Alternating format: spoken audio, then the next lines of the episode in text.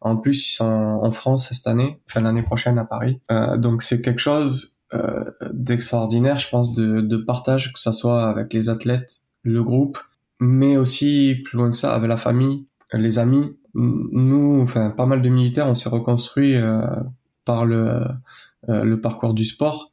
Et tu vois, arriver au JO en tant que blessé, c'est vraiment la, la finalité. Tu, euh, et d'autant plus pouvoir y participer et faire partager ces moments-là euh, avec la famille qui nous ont soutenus, les amis qui nous ont soutenus, euh, qui nous ont fait sortir de, de cette mauvaise phase, c'est encore plus magique, tu vois.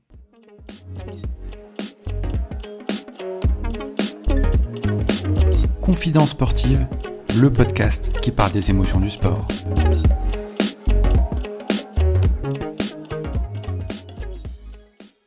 L'homme est le sportif aux multiples facettes. Ex-militaire de l'armée de l'air, il a porté fièrement les couleurs tricolores en tant que commando parachutiste de l'air. Le sport fait partie intégrante de sa vie et va l'aider à se reconstruire suite à une attaque militaire et aux dangers du milieu. Désormais, il pratique le volleyball assis en haut niveau en équipe de France et rêve des Jeux paralympiques Paris 2024. Il va nous raconter son parcours, aussi riche qu'extraordinaire, une force de la nature. J'ai nommé Cyril Chaboun. Comment ça va? Bah écoute, tout va bien. En tout cas, on fait, euh, on fait un gros big up à Quentin pour la mise en relation de cet épisode Ouais. qui t'accompagne notamment euh, sur ton image en tant que sportif de haut niveau, c'est ça? Exactement, exactement. Parfait. Alors Cyril, euh, le podcast c'est les émotions dans le sport, confidence sportive. Si on en vient à, à tes débuts, quels sont tes premiers souvenirs liés au sport? Alors mes premiers souvenirs d'enfant dans le sport, ben, j'ai envie de dire un peu comme tout le monde à la récréation quand on a diverses activités. Après, plus particulièrement dans des clubs, euh, j'ai commencé par le foot et la natation quand j'étais plus jeune. Euh, tout d'abord, ouais, par le foot quand même, euh, ce qui a pas duré très très longtemps. Et je suis vite passé à la natation où j'ai pu participer à diverses compétitions. Mais pareil, après avec le collège, lycée, j'ai quand même abandonné le sport. En club, je faisais plus du sport individuel ou avec les copains loisirs quoi. Donc euh, j'ai toujours été sportif quand même parce que même si je ne faisais pas en club ou en compétition, euh, je, je tapais dedans quand même déjà. Donc euh, voilà. Et quand tu étais petite, tu rêvais de, de l'armée ou c'était quelque chose qui aussi euh, euh, est arrivé beaucoup plus tard par rapport au sport? Alors, euh, j'ai envie de dire, on y rêve du fait des films et, et, et des, des, des histoires des parents et des anciens, que ça soit euh, divers conflits ou euh, le service militaire à l'époque. euh, tous nos, nos parents y sont passés et, et ça a toujours été des, des belles histoires. Après, attirer plus que ça, non. Euh, puisque j'étais dans mes études, je savais pas trop quoi faire. Puis euh, les études, au final, euh, au niveau collège-lycée, pas trop pour moi. Je redouble deux fois au collège.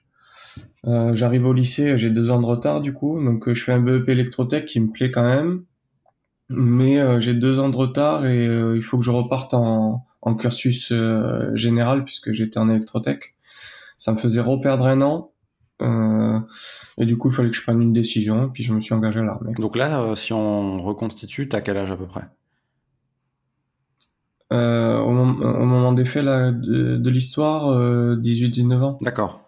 Et quelles sont tes premières impressions quand tu rentres euh, dans ce nouveau nouvel environnement au final?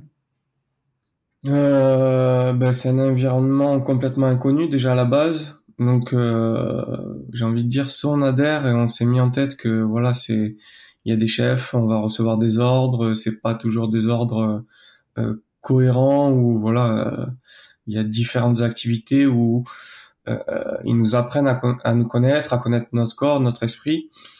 Euh, on fait pas toujours ce qu'on veut, donc des moments de doute ou un peu compliqués où il faut se remettre en question. Et puis, euh, soit on adhère, soit on n'adhère pas, quoi. Donc, euh, j'ai adhéré et, puis j'en suis arrivé là où j'en suis arrivé. Pour être dans l'armée, le niveau sportif, c'est un incontournable. Euh, Qu'est-ce qui faisait ta force? Est-ce que justement euh, le fait d'être sportif avant, ça t'a aidé? Ou euh, tu t'es construit aussi euh, au fur et à mesure de ton parcours dans l'armée? Ouais, c'est un tout. euh, je me suis quand même préparé avant d'entrer à l'armée. J'étais, euh, niveau adolescence, assez sportif, comme je t'ai dit tout à l'heure. Euh, une fois que j'ai su que je voulais rentrer à l'armée et que j'étais pris pour rentrer à l'armée, je me suis encore une fois un peu plus préparé quand même par rapport à ce qu'ils demandaient, puisqu'on connaît, on sait les tests qu'ils vont nous demander de passer, voilà, donc on peut se préparer un minimum. Et puis on sait que dans l'armée, il faut quand même être un minimum sportif, quoi qu'il en soit. Donc ma force, moi, je suis pas comment dire J'aime bien le sport en règle générale, mais euh, par exemple, euh, bah, dans l'armée, on sait bien que euh, ça adore courir. Tu vois, moi, je suis pas un grand coureur. Je cours, je fais ce qu'il y a à faire, mais je, voilà, je vais pas. Comment dire Quand j'étais plus jeune, par exemple, j'allais pas courir tout seul. Tu vois, c'était pas mon dada. J'aimais bien faire du vélo, donc ça, il y avait pas de souci, mais courir, c'est vrai que. Et du coup, pour en venir sur le fait que je pense que c'est surtout ton état d'esprit qui fait que bah, tu vas te dépasser, tu vas faire des choses que t'as pas l'habitude de faire et qui va t'emmener là où t'en es en fait. Donc euh, même si niveau course à pied par exemple, j'étais pas euh, j'étais pas dans les premiers, mais même quand euh, bah, j'avais du mal à suivre, la tête faisait que j'aurais pas lâché, tu vois par exemple. Et tu t'es tu t'es construit dans le sens où est-ce que tu t'es découvert aussi ou redécouvert dans avec un dépassement de soi sur l'armée te fait te, te découvrir hein, dans que ça soit euh, les différents stages que tu peux passer, euh, les missions sur lesquelles tu es confronté. Euh, ça, mais ça commence par ta formation plus les stages qui vont être euh, exigeants, qui vont que faire que tu vas prendre confiance en, toi déjà pour te dépasser. Euh, tu vas apprendre à te dépasser déjà aussi. Et puis ils vont te pousser dans des limites où tu, ne connaissais même pas euh, les limites de ton corps et de ton esprit.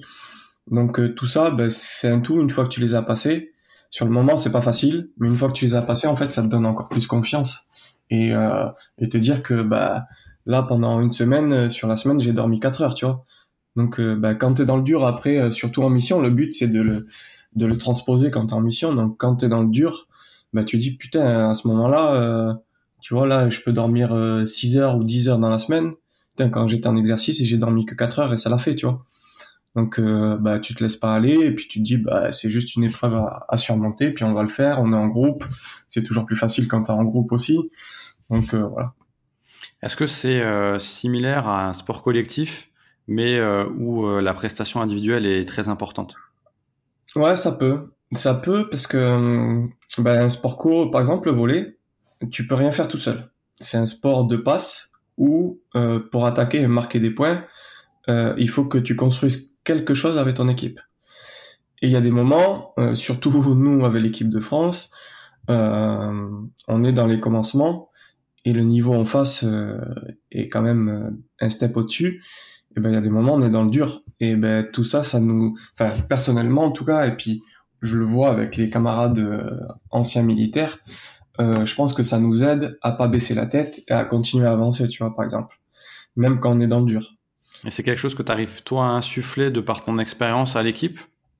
Alors j'essaye, j'essaye. Après, euh, il faut, que, enfin c'est compliqué quand quand il y en a plusieurs qui sont dans le dur. Euh, même nous, même si on essaie de le faire, des fois on est dans le dur aussi. Hein.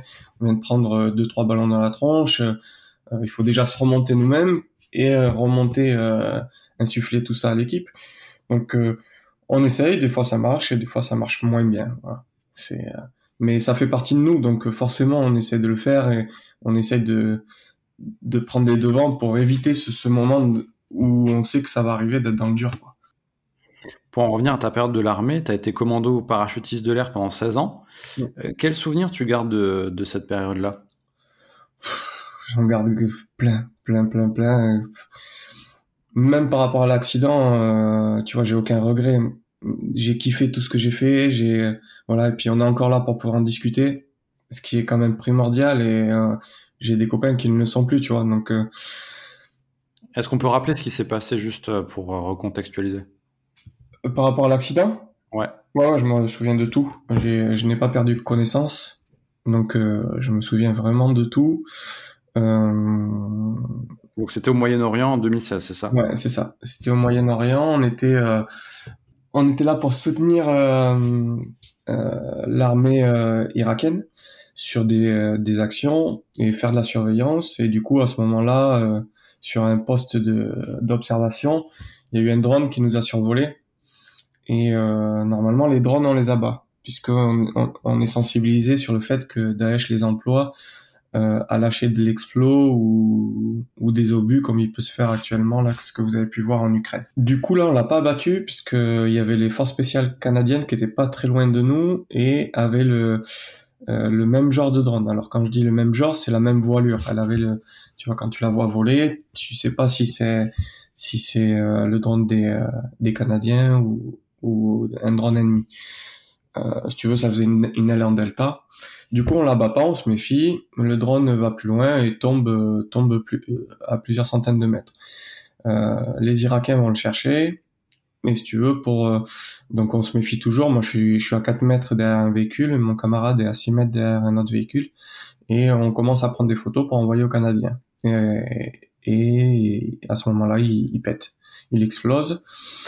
Donc euh, quand il explose, moi je suis euh, je suis propulsé en arrière, je vole sur quelques mètres et euh, mais je perds pas connaissance. Au moment de l'explosion, c'est c'est quelque chose d'hyper violent. Du coup, c'est c'est compliqué de de comprendre ce qui vient de se passer.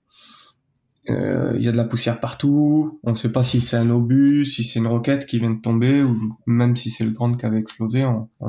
sur le moment, on le voit pas en fait. On s'en rappelle après quand on reconstitue l'histoire. Et du coup, euh, moi, je me retrouve sur le dos par terre, allongé. Euh, là, je me, je me check et euh, quand je me check, je vois que j'ai la, jambe gauche qui est, qui est bien arrachée, si tu veux, elle pend par, par des lambeaux de peau parce qu'il reste des, des muscles. Donc, je commence à me passer le garrot et à me médicaliser.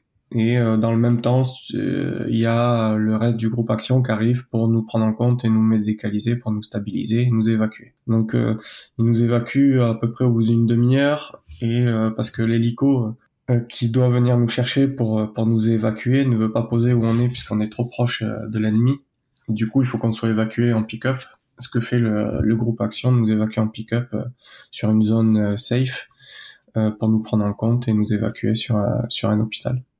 Par rapport à ça, tu avais l'impression euh, dans l'armée d'être euh, euh, invincible ou tu étais sensible au risque et tu savais qu'à tout moment, ben, il pouvait y avoir ce type d'accident malheureusement? Oui, ben, au fur et à mesure de, de mes missions que j'ai pu rencontrer, ben, tu te rends compte que tu n'es pas invincible et puis de toute façon ça n'a jamais été mon état d'esprit hum, du fait de, de, tout ce que tu vois, tu vois les blessés que tu peux aller chercher, les camarades que tu peux euh, tu peux aller chercher aussi blessés euh, euh, au CPA 30. J'étais sur sur une mission qu'on appelle RESCO, donc c'est recherche et sauvetage au combat. Et la base de cette mission, c'est d'aller chercher des pilotes qui sont injectés en territoire hostile, des pilotes de chasse ou d'avion ou d'hélico, euh, qui a été détourné euh, quand on a ouvert l'AFGA sur euh, on va chercher et on va appuyer des camarades qui sont soit blessés, soit décédés, soit sous le feu pour pour les dégager. Donc on était posé en hélico pour pour faire ce qu'on avait à faire. Et à ce moment-là, on a pas mal été confronté à la mort et et à la blessure, que ça soit d'amis ou d'ennemis. quand tu reviens de ça, après tu as une réflexion qui est un peu autre, même si tu dis bah enfin tu te le dis pas mais t'évites d'y penser que ça peut pas t'arriver en fait. Parce que si tu commences à penser à tout ça tu vas plus en fait. Ouais tout simplement c'est la peur après qui va qui va te gagner et tu seras tu seras plus euh, la peur ou les émotions en règle générale hein. mais euh, euh, ça peut être très compliqué. Même si tu le sais dans dans un coin de ta tête euh, et que tu penses forcément parce que tu tu ne peux pas ne pas y penser. Mais tu le gardes dans un coin de ta tête quoi.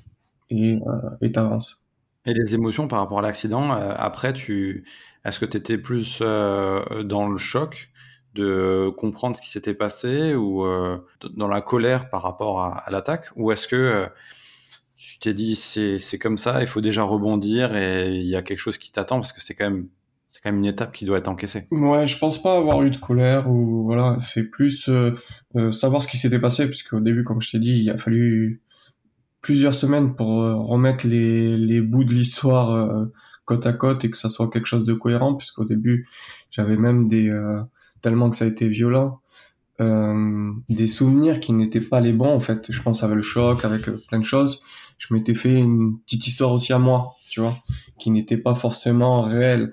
Donc, c'était quand même le code de l'histoire, mais tu vois, je dérivais sur des trucs parce que euh, j'avais vu certaines choses, mais qui n'étaient pas bonnes. Et quand après, quand les copains sont revenus en France et, sont venus me voir à l'hôpital, j'ai remis les bouts euh, bout à bout justement, et où ben, quand on discutait, je leur disais mais à ce moment-là, il s'est passé ça, moi j'ai vu ça. Non, c'est pas tout à fait ça, tu vois. C'était, t'as rampé sous un véhicule, là tu t'es mis à l'abri, on est venu. Bon bref, voilà des petits détails qui étaient pas très, j'étais pas très lucide peut-être à ce moment-là, puisque avec la violence du, du choc, il a fallu remettre euh, l'histoire bout à bout quoi. Après, euh, pas de regret, pas de regret puisque je savais pourquoi. Euh, puis toujours à l'heure actuelle, je te l'ai dit tout à l'heure, je regrette rien, j'ai aucune rancœur envers le système envers ce que j'ai fait, même envers la nuit. Hein. Tu sais, tu, tu vas dans des conflits c'est jamais très très clair, très rose. Tu sais qu'il y a des risques, donc chacun est là pour défendre, comment dire, défendre sa patrie et son côté de, de l'histoire. Euh, tu vois, pour prendre les talibans, c'est un peu des des gars qui, qui veulent garder leur pays comme on a pu le faire en 39-45 où il y avait des, des forces annexes qui, qui étaient là pour défendre leur pays, tu vois peu importe leur, leur mentalité et leur, et leur conviction. Donc euh, voilà, tu sais que c'est jamais très clair et que donc euh, non, je regrette rien et euh, et puis encore plus parce qu'on est là aujourd'hui qu'on peut en discuter, tu vois. Donc voilà. Tu parlé de fratrie, comme dans le sport, tu portes les couleurs de ton pays, la France. Est-ce que tu as ressenti quelque chose de particulier quand tu avais l'uniforme et, et, justement quand tu étais en mission à l'étranger, par exemple? Ouais, bah tu, tu, tu sens, euh, surtout quand tu reviens, sur le moment tu t'en rends pas forcément compte, mais quand tu y réfléchis après la mission, quand tu, tu débriefes, euh, quand t'as as pu libérer des otages, quand t'as pu faire des actions, euh, tu vois, annexes comme ça, que tu sais que ça a vraiment servi sur le moment et que du fait d'avoir euh, d'avoir capturé un chef, tu vas rebondir sur sur euh, sur des otages ou autres, eh ben tu sais que t'as fait quelque chose, pas forcément pour la patrie, mais euh, pour les gens qui, qui sont dans le mal à ce moment-là, tu vois, pourquoi tu vas. Donc, euh, de la fierté sur des moments, voilà, sur, sur certaines actions qu'on a pu faire quand tu vas chercher un camarade blessé et que, entre guillemets, tu lui sauves la vie, puisque euh, il n'y a pas que toi dans la chaîne qui lui a sauvé la vie, mais euh, tu as pu le transporter, toi, euh, pour l'amener euh, sur un, un, hôpital qui a pu le prendre en compte dans les temps, ben, c'est toujours plaisant, tu vois. Ouais, gratifiant, c'est sûr. La suite, la reconstruction, tu te reconstruis par le biais du sport. Ça prend combien de temps? Est-ce que euh, c'était une étape, par exemple euh, Est-ce que le sport était vital aussi pour, euh, pour toi, pour à ce moment-là rebondir? Alors, le sport est vital dans le sens où ça te procure énormément de choses. Et que, pour mon cas, étant hyper sportif, quand tu te retrouves dans une situation comme ça, en gros, moi j'étais hyper actif, je touchais un peu à tout. Tu te retrouves dans un lit d'hôpital sans tes guibolles, ouf, tu prends un coup euh, dans la gueule quand même.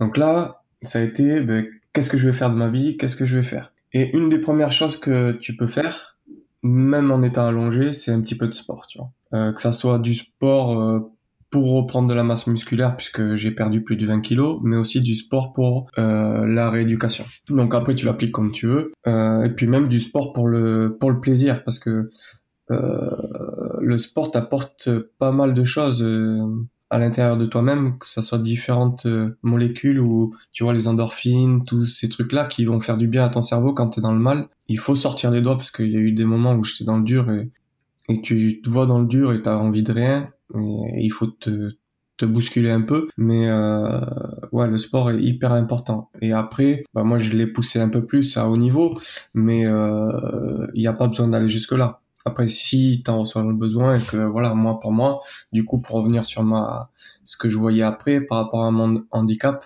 je me suis dit, je me mets à fond dans le sport on voit ce que ça fait. Donc euh, euh, ça m'a ça m'a bien aidé, puis ça m'a permis de, de pratiquer une activité euh, annexe qui me faisait du bien, quoi. Il y a un parallèle qui est assez saisissant entre l'armée et le sport, c'est que dans les deux cas, tu relèves des défis, tu as une mission à accomplir et euh, tu as quelque chose à aller chercher. Alors ouais, t'as une mission, t'as des objectifs plus. Ouais, si tu veux. Mais euh, oui, oui, totalement, totalement. Et puis dans le sport, c'est euh, c'est comme quand t'es à l'armée, tu vois. Tout à l'heure, je t'ai dit, on, on s'est dépassé, on a appris à connaître notre corps et notre esprit. Et dans le sport, c'est pareil, c'est le dépassement de soi-même. C'est plein de choses que tu peux mettre en parallèle, exactement. Est-ce que le regard des gens a, a, changé par rapport à toi et par rapport au statut que tu avais euh, avant et après? Alors, le regard des gens a forcément changé, puisqu'en France, le regard des gens est... Alors, comment dire?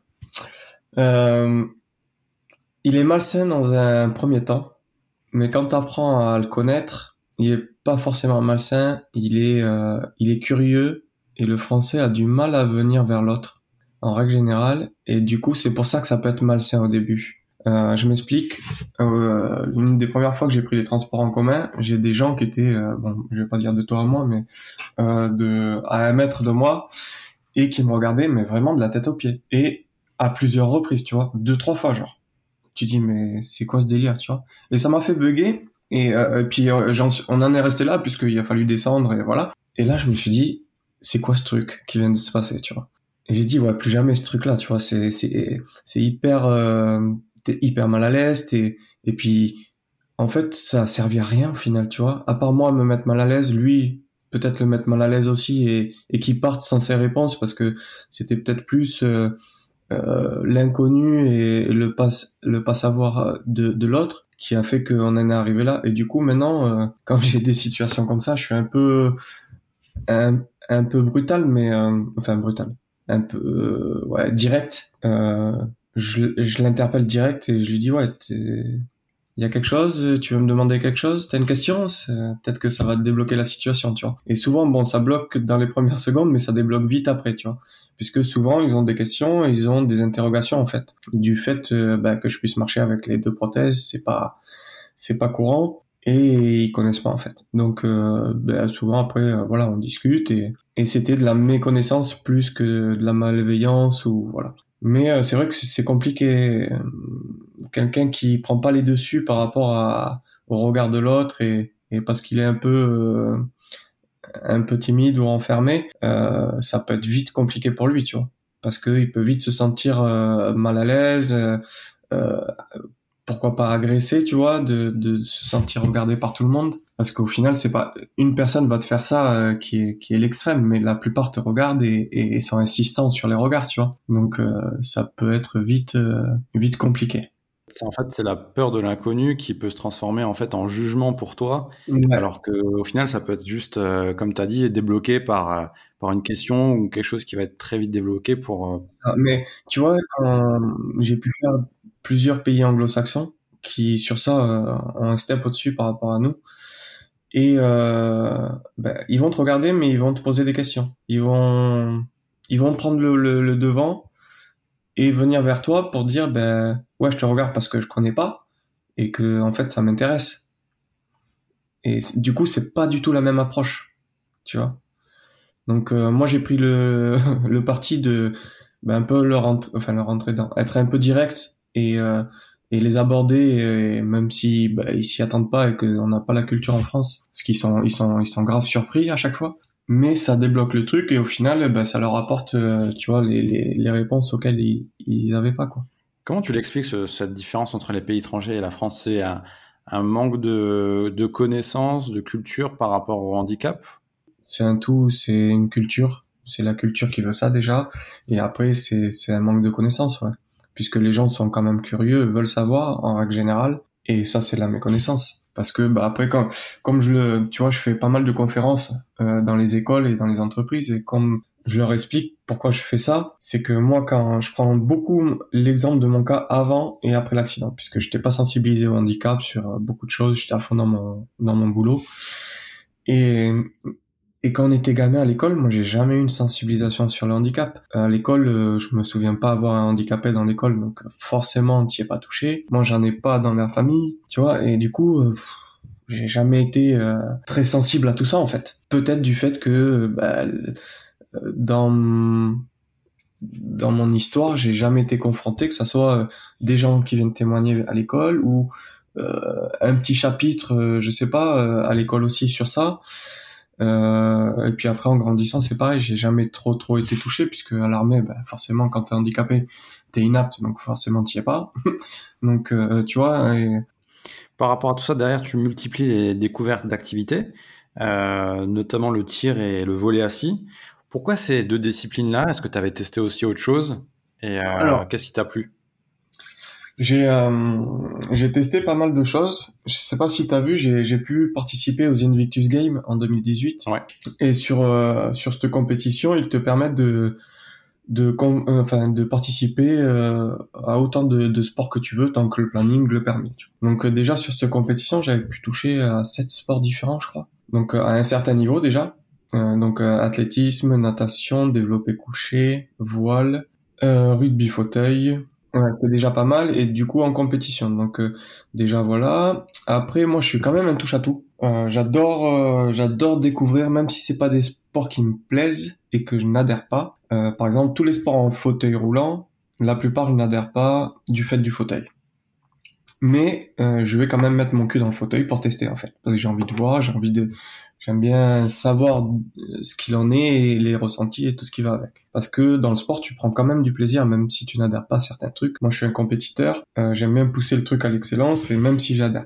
Et euh, du coup, pour revenir sur les sports à haut niveau, il me fallait un sport qui me plaise déjà. Ça, c'était primordial. Et un sport, je voulais un sport co pour euh, retrouver un peu l'esprit d'équipe. Et euh, ce que j'ai fait avec le volet assis, du coup. Euh, et après, je voulais un sport individuel aussi en équipe de France. Donc j'ai commencé par le ski, puisque c'était quelque chose que j'aimais en tant que valide, que j'ai pu redécouvrir, tu vois, en, étant en fauteuil quand même, du coup, puisque ben là, pas d'autre choix. Et je me suis éclaté. Euh, je me suis éclaté, puisque c'est pour l'image, c'est un peu un fauteuil sur un amortisseur de moto. Ok.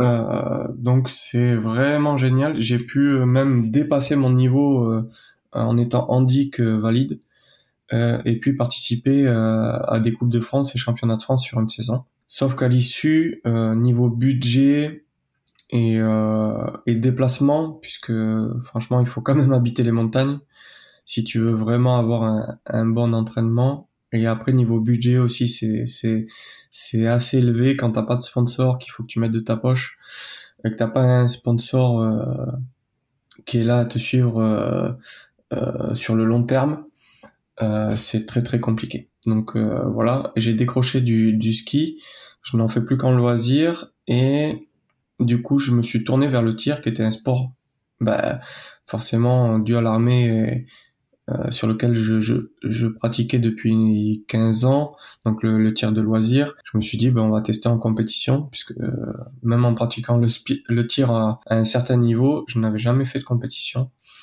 Donc euh, je me suis lancé là-dedans et ça, ça a bien matché. Et voilà. Du coup, pourquoi le volet assis, le tir pistolet?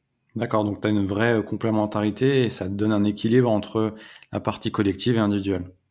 C'est ça. Et après, bon, ça va plus loin que ça puisque euh, ça va sur du long terme par rapport au JO où euh, le volet assis, ça sera, enfin, c'est la priorité pour Paris 2024. Et à l'issue de quoi, je passerai en tir pistolet euh, pour les JO 28 et 32 d'après, voire plus loin.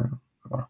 C'est un, un, beau parcours et surtout des belles perspectives. Est-ce que les Jeux, ça t'a fait rêver? Et qu'est-ce que tu vis justement avec l'équipe de France en 2024 et puis par la suite?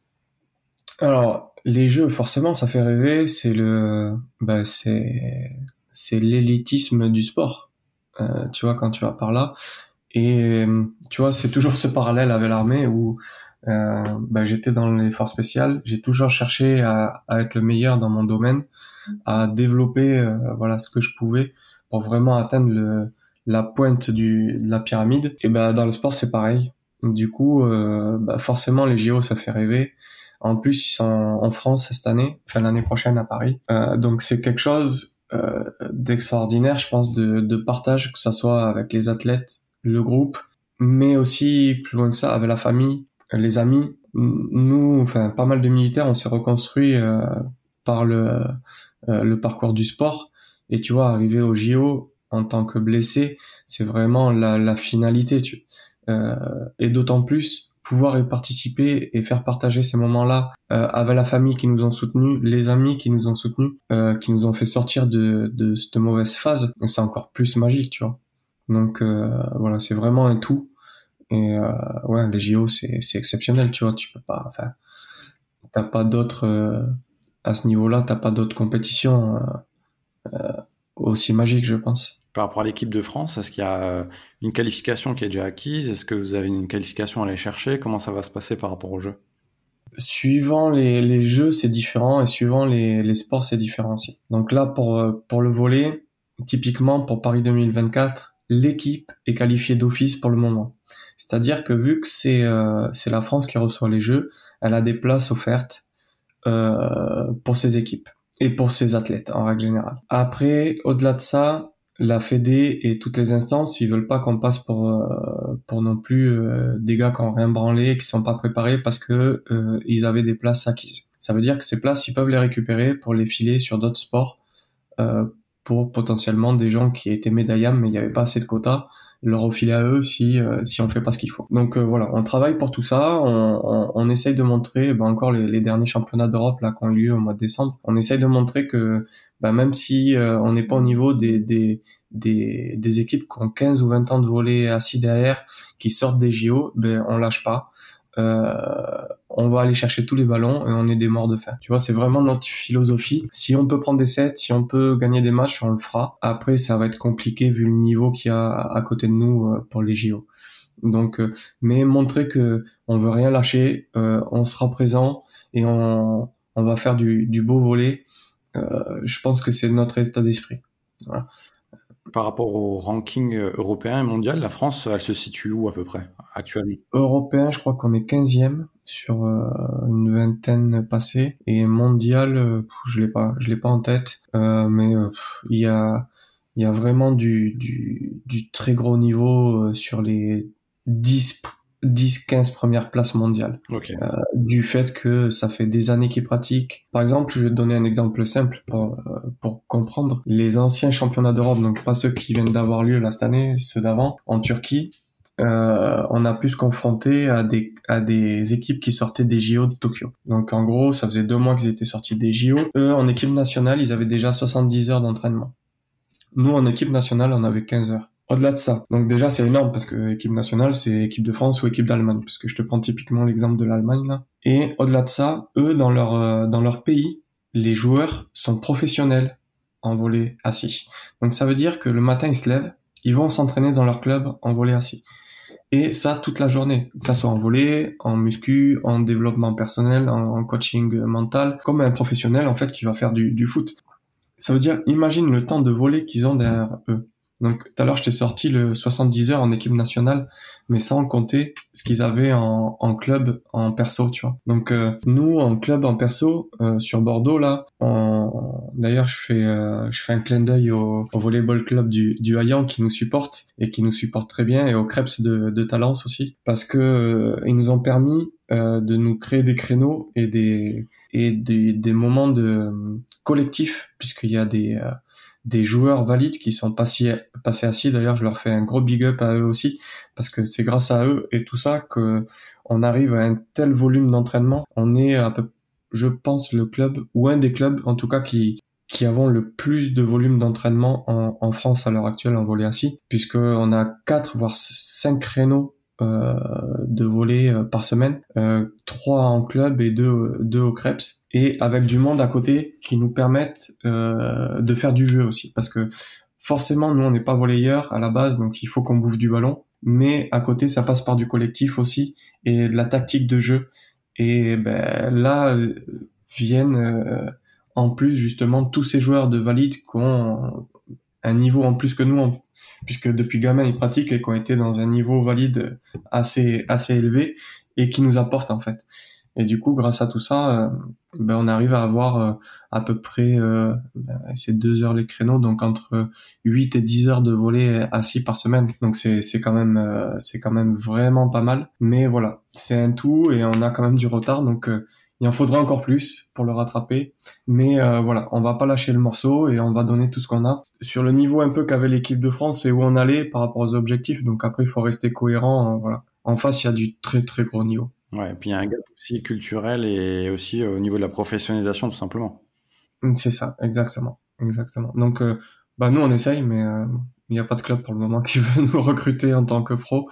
Donc, euh, ben, on, surfe sur les sponsors, du coup, pour, pour nous aider à mettre en place tout ça, puisque Euh, à côté de ça, il nous faut des, des compétitions aussi, mais niveau club. Et ça, c'est plus les fédés et c'est le club qui doit payer. Le club a pas forcément les budgets, donc après, euh, ben, on recherche des sponsors pour aller faire des compétitions, que ça soit nationales en France ou internationales, puisque plus européennes, puisqu'il y a des compétitions club qui se passent euh, sur l'Europe, mais ça demande un certain budget. Donc c'est pour ça que pareil, on, on, surfe sur les sponsors et, et c'est notre deuxième job à trouver justement euh, des finances pour pouvoir euh, pratiquer tout ça. Qu'est-ce que tu voudrais dire aux personnes qui nous écoutent euh, et qui connaissent pas la discipline? Si on doit la, la décrire, j'ai vu qu'il y avait une possibilité déjà de mixer les publics. Il y a deux choses. Il y a la chose où les gens veulent juste essayer et faire du loisir, et il y a la, le côté compétition. Donc le côté compétition, ça va être vite réglé. il faut avoir un handicap qui rentre dans les caractéristiques du volet assis pour pouvoir être classifié et euh, poser ses fesses sur un terrain pour, en international. Après, en national, c'est euh, vraiment plus simple puisqu'ils ont simplifié la chose en France dans le sens où, euh, vu la création de l'équipe de France, ils veulent développer le volet en règle générale pour trouver du monde depuis quatre ans. Donc, ils ont ils ont ouvert à tous les publics. Euh, donc, ça soit valide déjà, pas forcément que handi. Donc les valides peuvent mettre leurs fesses par terre. Et le deuxième public, ben, c'est tous les handis qui sont pas forcément classifiables ou qui ne veulent pas, et tout le public qui ne veulent pas de faire de compétition. Euh, comme je l'ai dit au début, tu peux pratiquer un sport pour te faire plaisir et, te, te découvrir sans aller euh, sur du sport à haut niveau, juste en loisir. Ce que font certains dans le club d'ailleurs en volet assis, des valides euh, qui sont là en volet assis mais qui ne pratiquent pas, euh, qui participent pas aux compétitions et, et, ça leur va très bien. Donc euh, voilà, il en faut pour tout le monde. c'est un sport hyper inclusif le volet assis puisque on peut vraiment mélanger le panel humain, que ça soit homme, femme, handi, pas handi, ancien, jeune. il y a quasiment pas de limite. Et pour décrire le volet assis, en gros, euh, il faut pas grand chose. C'est niveau matériel, c'est comme le volet debout, donc il te faut enfiler un ballon. Et après, un terrain de, de volet valide ou un terrain de gymnase, tu mets tes fesses par terre. C'est les mêmes règles que le, le volet valide. Euh, il y a deux trois choses qui diffèrent, mais pour commencer, euh, euh voilà, c'est pas très important. Mais euh, voilà, c'est vraiment hyper large et hyper inclusif. Ok, eh ben, c'est la beauté du sport, simplement de mélanger les publics. Ouais, là vraiment c'est ben, typiquement c'est un des sports que je trouve le tu vois avec tout ce que j'ai pu toucher le plus inclusif. Par rapport à tes prothèses, euh, j'ai vu une interview de ton prothésiste qui t'accompagne pour te rendre au maximum euh, autonome. Est-ce que c'est une réussite pour toi aussi d'être accompagné et de voir euh, tu arrives à marcher, tu as tes prothèses et que tu arrives à avoir une vie euh, entre guillemets presque normale? Euh, ce qui m'a réellement manqué moi quand j'ai été blessé, c'est des exemples. Et du coup, euh, bah, c'est pour ça que je fais un peu toutes ces conférences, que je fais du média aussi, de la com sur tout ça. C'est euh, pour dire aussi que la vie elle s'arrête pas et que il y a énormément de choses à faire. En France, on est alors encore plus en étant blessé de guerre, on est hyper bien accompagné et du fait d'être appareillé avec ce type de prothèse te permet justement de, de pouvoir avoir une vie quasiment normal. Alors je dis quasiment parce que euh, c'est à toi de te sortir les doigts parce que c'est pas facile tous les jours. Tu vois au début j'ai lâché les béquilles, je me cassais la gueule plusieurs fois par jour. Mais il faut pas lâcher et ça permet tellement de choses. Euh, moi je peux conduire ma bagnole sans l'équipement, même si c'est interdit en France, tu vois. Je pilote des avions, tu vois. Euh, je fais de la bécane quand je vais faire mon plein. Comparé à des copains qui sont en fauteuil roulant par exemple, déjà il faut qu'ils aient la place pour pouvoir descendre de la bagnole. Souvent ils n'ont pas la place. S'ils ont la place, il faut qu'ils remontent leur fauteuil, qui a été démonté pour pouvoir le mettre dans la voiture. Tu vois, ils mettent un quart d'heure, 20 minutes facile pour faire un, plein. Moi, avec les prothèses, en gros, si je perds quelques secondes par rapport à un valide, euh, ça sera tout. Et encore, c'est pas sûr. Donc, euh, oui, la technologie te permet et, tout ça te permet d'avoir une ville, on va dire, qui se rapproche le plus possible de la normale. Même si c'est pas tous les jours facile. S'il y a des moments où forcément tu veux faire des activités, il va te falloir euh, une adaptation de, de quelque chose, d'un matériel, d'un truc. Mais voilà, on va dire que le, la plus grande partie des choses est faisable avec plus ou moins d'énergie. C'est bien, c'est un bel exemple au final qu'il faut, qu'il faut démontrer à toutes les personnes qui peuvent être justement confrontées à ce type de difficultés. Oui, il faut le montrer aux gens, mais aussi à toutes les instances qui valident. Parce que par exemple, en France, je suis le seul qui ressaute en double amputé. Euh, en parachute. Il a fallu, ben, de toute façon, à chaque fois, c'est un peu une guéguerre avec les instances qui vont valider un peu tout ça. Donc, si tu veux, c'est un combat en permanence, et ce combat en permanence, que ce soit pour les assurances, pour un peu tout ça, pour faire des activités, il est lourd en face. Il est lourd parce qu'en France, on se tire facilement le parapluie, enfin, ceux qui ont, euh, le pouvoir, euh, ils se tirent facilement le parapluie au-dessus de la tête, euh, pour euh, pas de couilles, pas d'embrouille, comme on dit. Et du coup, derrière, c'est des batailles, c'est du, du temps, c'est, alors que, avant, je le faisais normalement, j'avais pas besoin de tout ça, tu vois. Donc ça, c'est, c'est quelque chose qui est quand même hyper frustrant et hyper euh, énergivore, tu vois. Et euh, euh, on a déjà la bataille avec nous-mêmes, avec notre corps, avec le handicap. et je trouve que ça, c'est en France, c'est c'est hyper dur, quoi. Ouais. Ouais, c'est quelque chose qui est l'administratif, c'est quand même quelque chose de très très lourd en France. Et une autre activité sur laquelle je suis tombé, qui m'a bluffé, c'est la soufflerie. Mmh. Alors du coup, je savais pas du tout ce que c'était. Euh, j'ai vu des vidéos, c'est euh, c'est super intéressant et, euh, et, esthétique. Comment tu peux le décrire pour les gens qui nous écoutent et qui ne savent pas du tout ce que c'est? Alors la soufflerie, quand j'en parle au début, tout le monde pense au, au souffleur de verre. Exactement.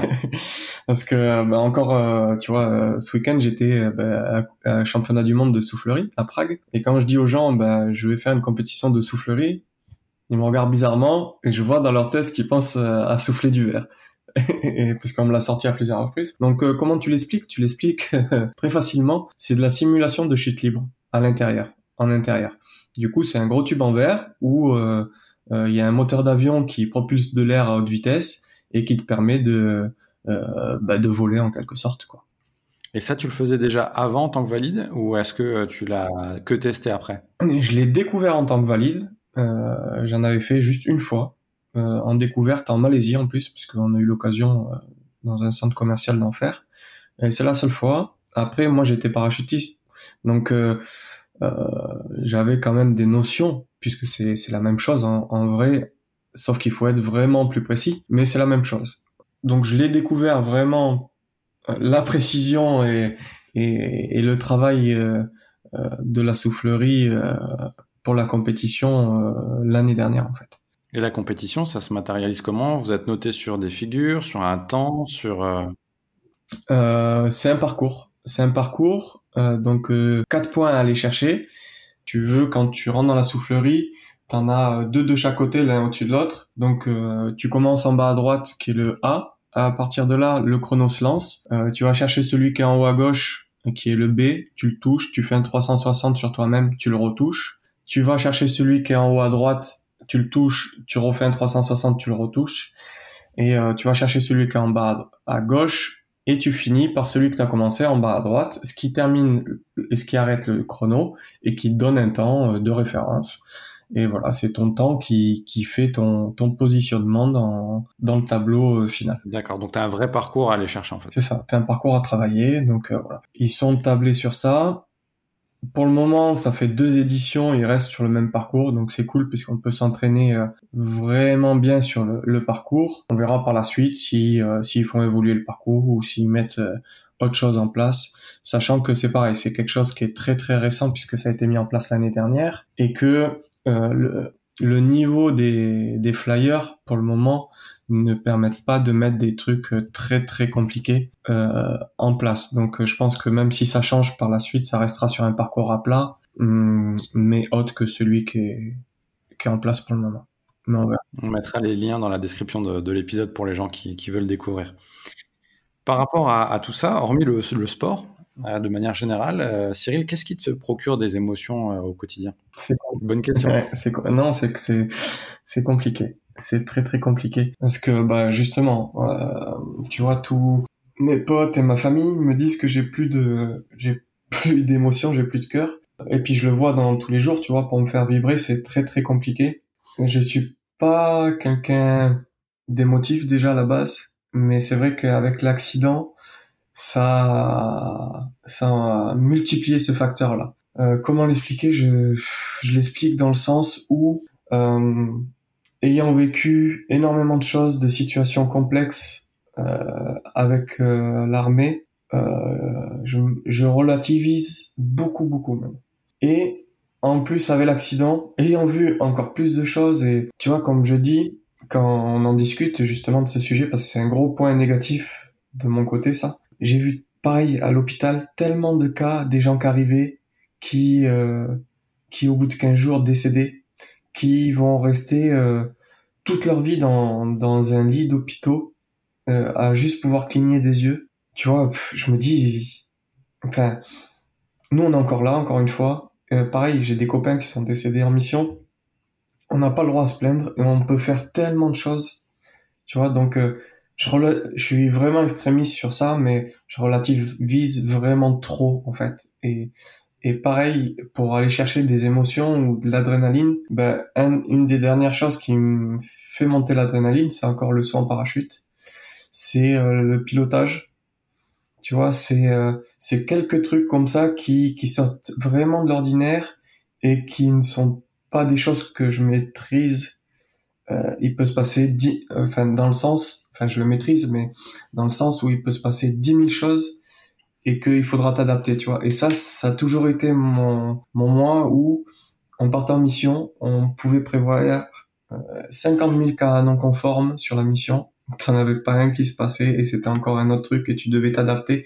Et ça, ça m'a toujours fait vibrer, tu vois. Et je le retranspose comme ça en fait dans le sens où il faut que je touche à des choses qui sortent de l'exceptionnel et tu arrives à profiter quand même des choses simples, dans le sens où, euh, par exemple, un bon moment en famille, un, film, une musique, ça te fait, ça te procure aussi des choses. C'est, enfin, c'est compliqué. Non, c'est pas compliqué. Hein. C'est, c'est, très simple, mais je le vis pas pareil que, que la plupart des gens, on va dire. L'actualité, justement, en 2023, qu'est-ce qu'on peut te souhaiter pour, pour cette nouvelle année, aussi bien personnelle que professionnelle avec, avec le sport? La réussite dans, dans les compétitions et dans la vie en, en général. Donc, euh, bon après, je j'essaye de me donner les moyens euh, dans ce que je fais de toujours de, de toucher à l'excellence. Donc, euh. avant de terminer, la dernière question, c'est la carte blanche. Quel invité tu voudrais entendre dans le podcast Confidence Sportive, sachant que tu as le choix entre des sportifs, des coachs, l'entourage de sportifs, peu importe, des personnes qui peuvent parler sur les émotions dans le sport. Mmh. Je réfléchis, plus grande question. Euh, j'ai envie de dire Sébastien Loeb. Parce que euh, je pense que c'est un mort de la faim. Tu vois, c'est quelqu'un qui a la qui l'a jamais aussi, qui abandonne jamais. Et dans le sport, c'est hyper important. Et ne pas baisser la tête. Tu vois, bah, je le on le transpose, enfin, je le transpose régulièrement avec l'armée, c'est toujours pareil. Même que quand quand t'es dans le dur, tu lèves la tête et t'avances, quoi. Et euh, quelqu'un qui est comme ça là, tu vois, ça fait plusieurs années qu'il qu'il essaye de, de, faire le Dakar, enfin qui, qui fait le Dakar à un très bon niveau, mais qui essaye de faire number one et euh, qui arrive pas forcément dû à la case, dû euh, à certaines choses et qui lâche pas l'affaire et je pense qu'il lâchera pas tant qu'il y arrivera pas, tu vois. Excellent, excellent choix. Parfait. Merci beaucoup euh, Cyril pour pour l'épisode. J'espère que tu as passé un bon moment. Yes. Et euh, comment est-ce qu'on te retrouve si on veut te suivre sur les réseaux notamment? Alors, sur les réseaux, c'est assez simple. C'est mon nom et mon prénom, euh, donc euh, Cyril Chaboun. Euh, Insta, Facebook et LinkedIn aussi. Je me suis mis à LinkedIn plus pour les professionnels et, et le sponsoring. Mais voilà, on peut me suivre sur, sur ces trois réseaux principaux. Mais c'est sur cela que je communique le plus aussi. De toute façon, j'ai que ça. Parfait. Bah, de toute façon, je les mettrai en lien en description de, de l'épisode en bio. Comme ça, les gens pourront, le retrouver et s'abonner à tes réseaux. Yes. Si un dernier mot, euh, je remercierai aussi euh, tous les sponsors et tous les gens euh, qui ont pu participer de près ou de loin euh, aux dons et, et à mon parcours de reconstruction. parce que c'est grâce à tout ça que j'en suis là aujourd'hui en fait. Et comme je dis souvent, seul on va vite, ensemble on va plus loin. Ah exactement. Ben ça, ça fait partie d'un de, de, de, mes slogans et qu'on utilise très régulièrement. Parfait. Bah, Cyril, un grand merci pour, pour l'épisode. Euh, je pense que ça pourra en inspirer euh, plus d'un. Et, euh, et, bien sûr, pour continuer à faire vivre le podcast, vous pouvez le partager, le diffuser sur vos différents réseaux et bien sûr le noter pour le promouvoir et, et le faire encore grandir en 2023. À bientôt. Tchuss.